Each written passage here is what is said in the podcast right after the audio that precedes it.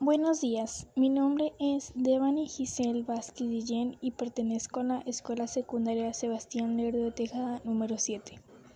El día de hoy hablaré sobre el programa Aprende en Casa de tercer año al que yo pertenezco. Bueno, empecemos. El tema de hoy será análisis estructural de medios técnicos. Primero que todo, ¿qué es un análisis estructural? Este implica observar y representar todos los componentes de un objeto. Por ejemplo, todos los componentes de un inodoro. ¿Cuáles serían? Por ejemplo, anillo de cera, válvula de descarga, flotador, etcétera, etcétera. A todo esto se le llama enarje. Bueno, eso sería todo por hoy. Gracias por su atención y disculpen los errores.